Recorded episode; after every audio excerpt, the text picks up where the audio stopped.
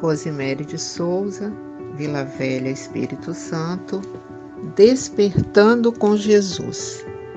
Mateus, no seu capítulo 14, versículos 34, 35 e 36, faz um relato muito interessante. E Marcos, no seu capítulo 6, versículos 53 a 56, narra a mesma passagem. Então, estando já na outra banda, chegaram à terra em Genezaré.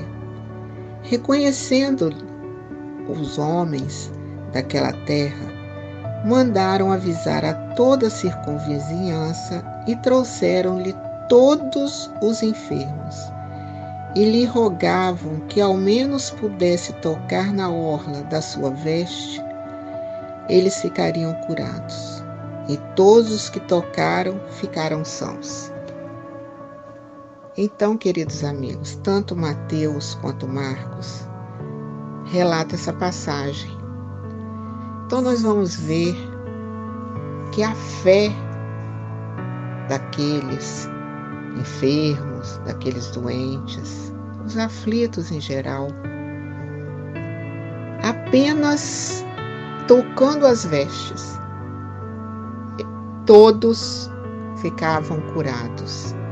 Então, nós vamos ver a energia de amor que traz o homem mais especial, o melhor, que diz que pode passar os céus e a terra, mas as suas palavras não passarão.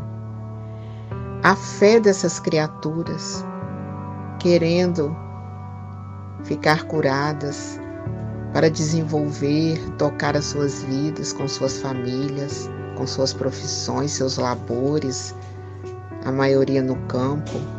Então nós vamos encontrar, queridos companheiros, amigos, a fé dessas pessoas. E quantas vezes nós nos encontramos enfermos do corpo, do coração, da alma, da mente, debilitados. E esquecemos muitas vezes de recorrer às vestes do Cristo. A primeira coisa que nós lembramos é correr para o médico. Ótimo, são os representantes de Jesus na terra mas Ele é um médico divino.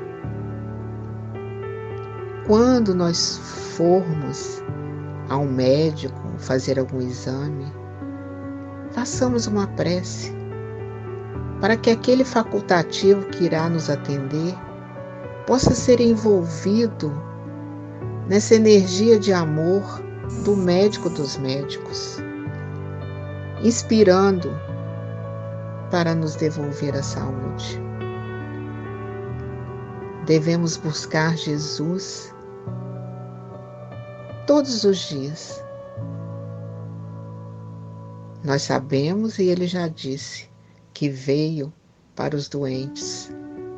Então somos nós mesmos, amigos, que precisamos recorrer a esse pastor que é capaz de sustentar a nossa vida com tranquilidade, com esperança, com saúde. Esse é Jesus. Quem tem um amigo como Jesus, não há nada a temer, apenas caminhar e confiar no Pai Celestial. Muita paz.